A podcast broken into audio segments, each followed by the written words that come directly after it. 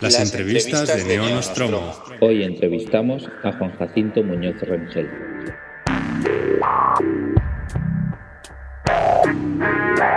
Bueno, bienvenidos a Neo Nostromo.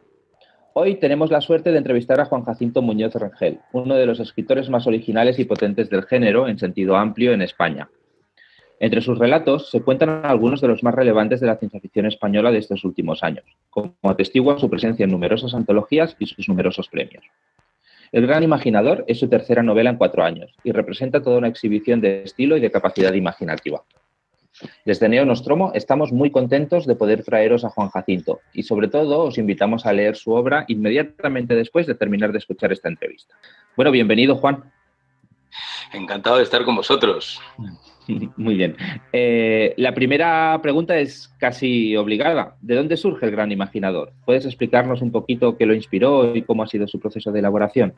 Pues fíjate que lo que tenía al principio, y cuando me refiero al principio estoy hablando de hace 14 años, que es cuando inicio esta idea en el año 2002, 2003, eh, realmente era toda la trama sin la parte fantástica. Fíjate, tenía eh, claro que quería abordar los inicios de la, de la, ficción tal y como la entendemos hoy en la literatura contemporánea y para eso me quería ir a un periodo crucial de, de, la historia de la humanidad donde se iban a poder encontrar distintos iconos literarios pero al mismo tiempo donde podía eh, reflexionar sobre la aparición de la imprenta, la aparición de las falsificaciones, la aparición de, de las primeras campañas a partir de esa imprenta de manipulación mediática, aunque fuera todavía muy, muy primitiva, y luego donde podía encontrarme con Miguel de Cervantes, que para mí es el, el creador de la novela moderna. ¿no? Entonces sabía que tenía que ser eh, mi protagonista alguien centrado en todo esto y por lo tanto en el siglo XVI y, ubicado en, Grecia precisamente, que es donde está el origen de nuestra civilización, y tenía casi prácticamente todas las estructuras de, capítulos. Sin embargo, me faltaba la, idea que luego iba a ser fundamental para una novela. Yo notaba que, aquello todavía estaba un poquito eh, parado, ¿no? que necesitaba cierta fluidez, cierta flexibilidad. Y, bueno, y entonces me llegó la idea años después, ya trabajando en esa documentación, cuando de repente comprendí que mi, que mi propio personaje para esta novela dedicada a la imaginación tenía que ser un imaginador sin límites. Un imaginador hasta, hasta el punto de lo fantástico, es decir, hasta el punto de lo, de lo que sería imposible para cualquier ser humano. Sí, yo en algún momento dije que era casi imaginación, casi como un superpoder, llegando a... Eh, muy interesante, sí que lleva tiempo gestándose la novela, no lo sabía eso. De hecho, una, una pregunta relacionada es, bueno, yo, yo, creo que sí, que tu novela vas vinculando la imaginación y la fantasía con una tradición literaria e incluso pues, folclórica y cultural que es, que es muy europea, a mí me parece, ¿no? Y parece, pasas revista una revista irreverente casi a, tropos y mitos occidentales que van pues desde la figura de Cervantes, como has dicho, hasta el golem, pasando por muchas otras que, prefiero casi no decir y que la gente las, las lea. Ah, ¿Dirías que, el ejercicio que haces tú tiene más de reivindicación, de homenaje o de reinvención de este tipo de, pues, tradición? Claro, al ser una novela compleja y larga, tiene un poco casi de todo, ¿no? Depende desde dónde la enfoquemos, ¿no? Pero lo cierto es que sí tenía la intención de reivindicar la ficción pura en unos tiempos en los que, al menos en digamos, en primera línea literaria de escaparates y de suplementos, se, parece haberse instalado del todo el realismo y, como mucho la autoficción, que es más realismo y más de lo mismo. ¿no? Entonces, bueno, tenía algo de reivindicación, pero también había, por supuesto, homenaje desde la admiración absoluta a determinados autores que, que me iniciaron como lector, ¿no? Realmente también tiene la novela mucho de eso, ¿no? Mucho de eh, encuentro con las raíces de ese placer lector. Pero por otro lado, ya que decías lo de que notas la, novela muy europea, efectivamente también hay elementos mm, de, reivindicación de, un movimiento imaginativo desde aquí. Me refiero a que está claro que en España se ha escrito realismo durante muchas décadas, mientras que, por ejemplo, nuestros eh, compañeros latinoamericanos nos llevaban una ventaja tremenda en el ámbito de la imaginación sin complejos, ¿no? Es decir, todo el boom eh, latinoamericano mm, da lugar no solo al realismo mágico, sino también al fantástico de Borges o de Cortázar, ya teníamos a, Juan Rulfo antes, etcétera, ¿no? Eh, y aún hoy siguen produciendo una literatura muy desprejuiciada, muy imaginativa. Entonces, de alguna manera, yo quería hacer una réplica, una contestación a eso, ¿no? A ese movimiento de realismo mágico. ¿Qué habría sido, qué habría supuesto el realismo mágico en una Europa moderna, eh, es decir, justo después de la, de la, Europa medieval. ¿no? Y por eso reúne un poco los, los, contextos necesarios para que con un narrador similar al del realismo mágico pudiéramos eh, revisitar todo eso desde aquí. El, sí, de hecho, a mí la literatura realista me interesa mucho, aunque es posible que por afición necesaria cada vez siempre leyendo más un tipo de literatura quizá que es más, más más fantasiosa que no imaginativa, porque el realismo puede ser imaginativo. ¿no? Una pregunta que a mí muchas veces me gusta hacer a, los escritores que, han trabajado tanto el realismo como, como la fantasía o la ciencia ficción es, ¿qué os parece que aporta la fantasía a la fantasía en sentido amplio? O sea, incluyo aquí terror, fantasía, ciencia ficción. ¿Qué, aporta la fantasía a la literatura, ¿no? Porque a veces, y, además, una pregunta que te haré luego relacionada es, tú, tú, eres un autor, tengo la sensación que eres leído por los aficionados al género fantástico, pero también por los aficionados a la literatura en general, que es algo que no siempre sucede. Entonces, ¿qué, te parece que aporta el, tamiz este de fantasía a la literatura? Yo creo que aporta, o al menos a mí me interesaría que aportara, una mayor capacidad de mirada. Eh, si al final em, hacer literatura, escribir, pensar, reflexionar, tiene que ver con, de alguna forma, visitar todos esos eh, huecos y recovecos que tiene el ser humano eh, en su forma de estar en el mundo, yo creo que lo fantástico o, también la ciencia ficción y los demás géneros que has venido nombrando nos permiten generar más circunstancias, más situaciones desde las que ver al ser humano, desde las que reflexionar sobre nosotros. ¿no? Al final, el, número de eventos, de situaciones que podemos llegar a contar debe de ser limitado, me imagino. ¿no? Tendría que tener un tope, aunque sea un tope ideal, ¿no? pero, pero el caso es que si solo hiciéramos literatura realista, alcanzaríamos ese tope antes. ¿no? Eh, y como tú dices, si el autor realista tiene una capacidad interesante de imaginación, a lo mejor todavía ese es capaz de bordear más ¿no? Eh, los límites, pero, pero muchos otros acabarían produciendo una y otra vez los mismos libros. ¿no? Sin embargo, con, con por ejemplo, una, una, ficción especulativa que nos plantee una realidad distópica, bueno, pues estamos en una situación nueva y a lo mejor estamos hablando de eh, la moral, por ejemplo, del, ser humano o de cómo se, configuran las leyes o cómo se monta una sociedad. Yo creo que cualquier novela posapocalíptica, novela, serie de televisión o incluso el ensayo sobre la ceguera de, Saramago, en el fondo nos están llevando a pensar sobre nosotros en condiciones extremas. ¿no?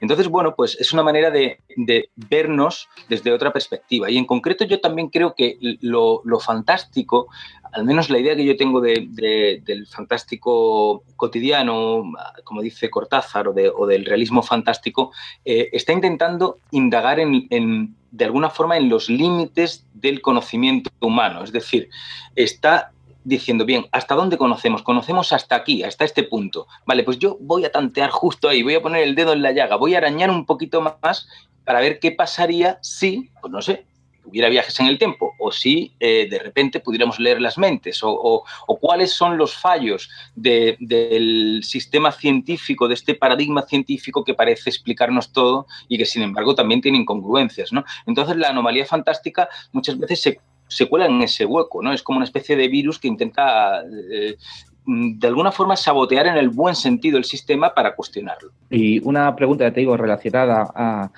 sobre todo con esta percepción mía que, me puedes corregir si no es así, ¿no? De que, de que has conseguido obtener lectores que van más allá de los aficionados más, digamos, hardcore. ¿Crees que, estos dos tipos de público, el más habitual del fantástico, el más ah, limitado al fantástico y el más amplio, valoran de forma diferente la utilización de temas y recursos narrativos que son menos realistas? Bueno, para empezar habría que ver eh, quién lee a quién, ¿no? porque no podemos estar nunca seguros de, qué lee cada cual. ¿no? Eh, pero, pero por intentar acometer de alguna manera tu pregunta, mm, yo tendría que dividir un poco más en, más parcelas eh, a los posibles lectores. ¿no? Yo creo que, tendríamos que diferenciar entre, por un lado, ese, ese gran público que, que coge el libro sin saber muy bien ni, cuál es el nombre del autor, ni quién es, ni, nada en absoluto, tan solo le ha gustado la portada y, lo que dice la sinopsis de la contraportada, pues no, no, acaba de comprender un poco por dónde va la cosa, pero al igual que no entiende la intertextualidad, es decir, los guiños que hay a otras obras, etcétera, etcétera. Eh, y aquí también cabría hablar de, muchas personas distintas, por supuesto, ¿no? Y luego, pues el, lector más especializado, el lector eh, del fandom, el lector que ha leído mucha literatura de este tipo, del tipo fantástico, ciencia ficción, etcétera, etcétera. En el sector, digamos, de lectores especializados en el género, eh, pues están los, los que yo creo que son más interesantes para todos, que son aquellos que son absolutamente disfrutones y que van a pasárselo bien y que entonces lo único que, van a pedir es que la novela le haga pasar buenos ratos eh, con, una imaginación eh, lo más libre posible. Y luego pues hay otros que a lo mejor por acumular muchas lecturas la primera reacción que tienen siempre es comparativa, ¿no? Siempre es, uy, esto ya lo he leído o esto lo ha dicho no sé quién. Pero claro, eh, eh, ahí hay un juego muy peligroso y es que entonces nos estamos cerrando muchas puertas. Eh, es muy difícil escribir desprejuiciadamente, es decir, quitándose los mecanismos, uno de, autolimitación que tiene tu subconsciente, etcétera, etcétera, si está, estás pensando en lo que ya se ha hecho, en lo que ya se ha dicho. ¿no? ¿Por qué? Porque entre otras cosas, oye, a lo mejor lo ha dicho alguien, pero otro autor lo puede decir mejor. Eso para empezar, ¿no? A lo mejor otro autor coge esa idea y hace una maravilla distinta a lo que había hecho el original. Eh, pero por otro lado, porque si no, eh, uno tendría que leerlo todo, tendría un montón de puertas cerradas. No, yo creo que, hay, que hay que lanzarse y hacerlo, ¿no? Y, no es tan interesante a lo mejor la, comparación exhaustiva. Es bueno eh, conocer el, género y, haber leído mucho, pero, pero no de manera que bloquee ¿no? el proceso creativo. También cabría hablar de, ese, lector literario que tiene casi casi que ver con, el, crítico literario, ¿no? Ahí habría otros dos grupos, ¿no? La crítica literaria entera y esos lectores que están cerca de ese circuito, es decir, lectores barra escritores, lectores cool, lectores que en el fondo sí tienen muchos prejuicios respecto a lo que podemos hacer otros, ¿no? Y ahí ocurre justo lo contrario, ¿no? Ahí en el momento en el que en la contraportada se ve que va a haber elementos fantásticos dentro de la, novela, probablemente no habrán el libro. Y muy probablemente luego se acabe generando una opinión a pesar de todo. ¿Cómo se genera esa opinión sin haber leído el libro? Bueno, pues teniéndola y punto. ¿no? Eso ocurre mucho también, por desgracia, en este mundillo. ¿no? La gente opina sobre libros que no se ha leído. Pero, pero ya digo, es verdad que hay cierto rechazo y que a veces eh, eh, genera que directamente ni se lean. Con la crítica especializada ocurre también. Ahí es donde tenemos todavía pues, mucho que hacer, ¿no? Porque, porque hay gente que parece que no se entera. Sí, a ver, que yo creo que hay rechazo fuera del fantástico hacia el fantástico y también viceversa y es igual de negativo. ¿eh? Es decir, que me quedo con la frase inicial de nadie sabe que lee nadie, que me encanta. Para Muy bien. Entonces, tu carrera como escritor empezó como autor de relato y de algunos, de hecho, algunos de los mejores creadores de género fantástico en los últimos años, para mí. Ah, no es difícil imaginar, me parece, una versión de tu novela que tuviera forma de, de fix-up, ¿no? De, antología de relatos pues ligados por un hilo común. ¿Cómo te ha influido tu trayectoria como relatista en tu, en tu formación como escritor? Bueno, yo creo que hay una cosa fundamental y por eso todo, todo autor debería moverse eh, en todas las extensiones narrativas. ¿no? Quizá lo, que, lo mejor que aporta el cuento es la capacidad de sintetizar. ¿no? Eh, hay, hay muchos novelistas que tienen una tremenda incapacidad para decir en pocas páginas algo que se puede decir en pocas páginas, ¿no? Entonces, claro, eso tiende al aburrimiento del lector, salvo que eh, ese, novelista eh, te esté diciendo otras cosas, ¿no? Interesantes, ¿no? Entonces, no. Pero si, si sencillamente no sabe cómo atajar el problema, pues solo se está yendo por las ramas de la forma más negativa posible, ¿no? Entonces, bueno, pues trabajar el relato corto hace que uno eh, se acostumbre a esas fórmulas más intensas, más cerradas, eh, que no dejan cabos sueltos, que, van al grano, ¿no? En definitiva, ¿no?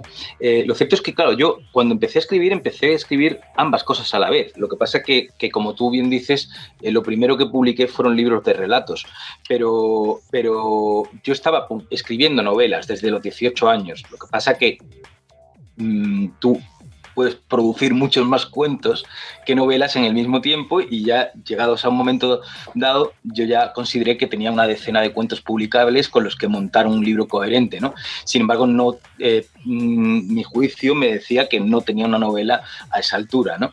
Y, entonces, bueno, pues la, la mm, retroalimentación estaba ahí, ¿no? Realmente mm, yo creo que, que también cuando escribes novela te das cuenta de los grados que puedes alcanzar de intensidad distintos a los del relato, pero en el relato, insisto, hay muchas cosas interesantes. Otra que destacaría es que cuando uno cuenta eh, en corto, eh, aprende muy bien a situar la escena y dentro de esa escena una metáfora de situación, es decir, toda una situación que está diciendo simbólicamente algo y que tiene que llegar al lector y que es el mensaje, que no es la moraleja, que es algo muy desfasado hoy día, ¿no? Pero sí es verdad que está mandando un mensaje claro en torno a esa situación que ha creado. Y eso es lo que al final mm, queda en la cabeza del lector. Lo que, lo que deja un pozo es eso que has conseguido eh, codificar dentro del relato. ¿no? Eso lo hace el, el, texto breve muy bien y cuando uno pasa al formato novela, pues bueno, de alguna forma entiende que también eh, en las distintas partes y capítulos de la novela se puede hacer un poco esto, ¿no? ¿no? exactamente igual, pero sí se puede hacer esto, ¿no? De manera que estás fusionando un poco las dos grandes mm. capacidades, la extensión de la, de la novela, la creación de personajes, etcétera, etcétera, y luego pues todo esto que tienen los cuentos de intensidad. Una pregunta también un poco relacionada en cuanto a que pues me, gustaría que hablaras un poco de, tu, de tu evolución como escritor, es pues ¿qué representa para ti el gran imaginador después de haber publicado El sueño del otro y el asesino hipocondríaco en términos de estilo y de uso del lenguaje? Bueno, pues si antes se decía que nunca sabemos quién nos lee ni quién lee qué, también te puedo decir que no tengo ni idea de hacia dónde puede evolucionar mi, estilo, pero entre otras cosas porque lo que sí sé es que con cada nueva obra yo intento de alguna manera reinventarme o si eso suena demasiado ambicioso, de alguna manera contar de una manera distinta, adoptar otra postura, otra perspectiva que me permita seguir aprendiendo, seguir divirtiéndome y también hacer algo a la larga más complejo, ¿no? Porque, porque no me siento escritor de un mismo libro que va una y otra vez perfeccionando, sino eh, que me gustaría de alguna manera hacer un dibujo que todavía eh, no sé cómo resultará, pero que, que, tiene que ver con un conjunto más amplio. ¿no? Entonces, bueno, pues intento cambiar y por lo tanto esta novela cambia respecto a las anteriores, pero no quiere decir nada respecto a la siguiente, que ahora mismo ni siquiera yo te sabría decir cómo será. Pero lo cierto, lo que sí es cierto es que, eh, como, y lo decía al principio, yo he estado 14 años con esta novela en mente y, los tres últimos ya absolutamente dedicado de sol a sol con ella, pero, pero mm, como he estado todos estos años a la vez escribiendo otros libros, porque no había manera sino de, de, seguir. Entonces, claro, yo estaba escribiendo esta novela, la paraba y me salía un proyecto más a corto plazo, ¿no? Y si yo escribía el asesino hipocondriaco eh, en un año, pues era un año de parón, aunque yo tenía la otra de fondo y así. De alguna forma todos han convivido. Por eso esta se ha visto contaminada por todas las novelas anteriores. Yo creo que hay algo de, este personaje peculiar del asesino hipocondriaco en mi, en mi último protagonista, que hay algo de, ese interés por las enfermedades, por esa deformación de la perspectiva desde la imaginación que estaba ya en el asesino hipocondriaco.